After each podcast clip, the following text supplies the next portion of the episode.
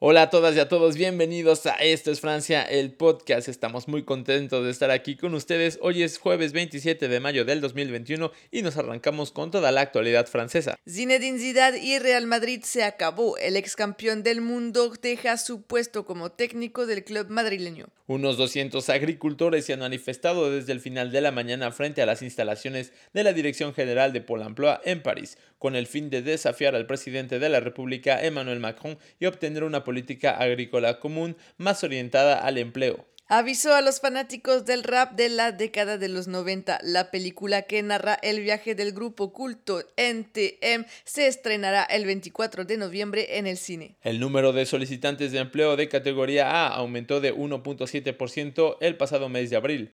Los viajeros del Reino Unido deberán aislarse por sí mismos durante siete días a su llegada a Francia a partir del lunes. Sin embargo, el control interno sistemático no se les aplicará. El ministro del Interior propuso este martes por la mañana reunirse con la candidata socialista en Ile-de-France. Este miércoles, el abogado de Audrey Pulvar anuncia que ésta solo se reunirá con el ministro si éste renuncia a su denuncia. Todos los adultos pueden comenzar hoy las citas para la vacunación a partir del lunes, anuncia el Ministerio de Salud. Y hablando de vacunación, si se vacunaron en Francia, ahora se puede ir al sitio web atestationvaccinamelie.fr para recuperar su certificado de vacunación. El Código de Circulación celebra su centenario con la publicación de la primera versión el 27 de mayo de 1921. El Parlamento aprobó definitivamente este jueves por la noche por final del Senado el proyecto de la ley que enmarca la salida gradual del estado de emergencia sanitaria